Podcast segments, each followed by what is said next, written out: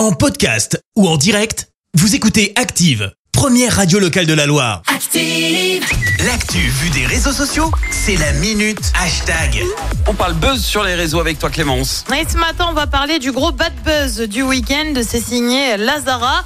Alors, tu le sais, elle représentait la France Ouais. pour l'Eurovision avec cette chanson.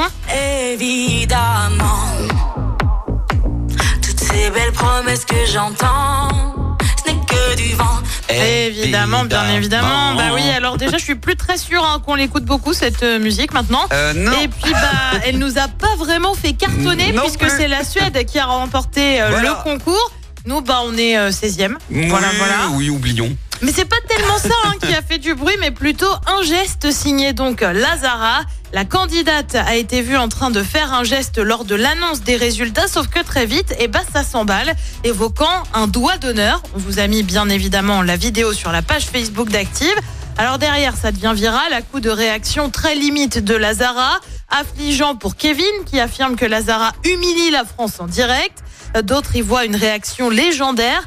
Just Taki va plus loin. Ça, c'est ma France que j'aime, bien aigrie comme il faut. Même Marie-Myriam a réagi dans la foulée. Vous savez, Marie-Myriam, c'est la dernière à avoir remporté euh, l'Eurovision pour la France. Et elle, elle est claire. Quelle honte a-t-elle indiqué Euh, Face à l'ampleur du buzz, Lazara n'a pas eu d'autre choix que de répondre et sur ses réseaux et en interview, Ouais. comme ici pour BFM. Il y a quelque chose qu'il faut comprendre. euh, bien que euh, je représente la France, j'ai aussi une, culture, une double culture, et euh, c'est un peu générationnel. C'est, euh, ce n'est pas un geste qui est négatif, au contraire, c'est juste un geste de déception qu'on utilise entre amis. Après, je peux comprendre qu'à Outre-mer, euh, ce soit considéré comme un autre geste. Il y a beaucoup de gestes que je pense historiquement on peut utiliser dans d'autres pays qui, qui signifient d'autres choses. Donc ce n'est pas un doigt d'honneur. Absolument pas.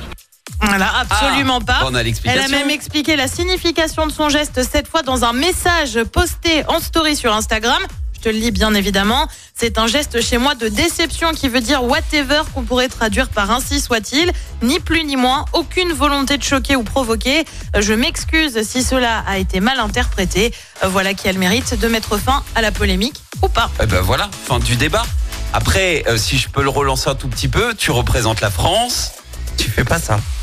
C'est tout. Ouais, puis bon, euh, dans l'imaginaire commun, c'est vrai qu'on a tous pensé à autre chose. Quoi. Oui, évidemment. Puis là, Soyons, euh, soyons très francs. il n'y a pas de doute possible, elle pouvait pas le nier. On le voit très très bien, ce petit doigt d'honneur euh, en vidéo. Voilà. Bon ben voilà, euh, on reviendra l'année prochaine. Oui, alors on sera là, mais à quelle place après, tu vois, c'est toujours ça le. Quelle déception encore. Merci Ouais. Clémence, je te dis à tout à l'heure. À tout à l'heure. Merci, vous avez écouté Active Radio, la première radio locale de la Loire. Active.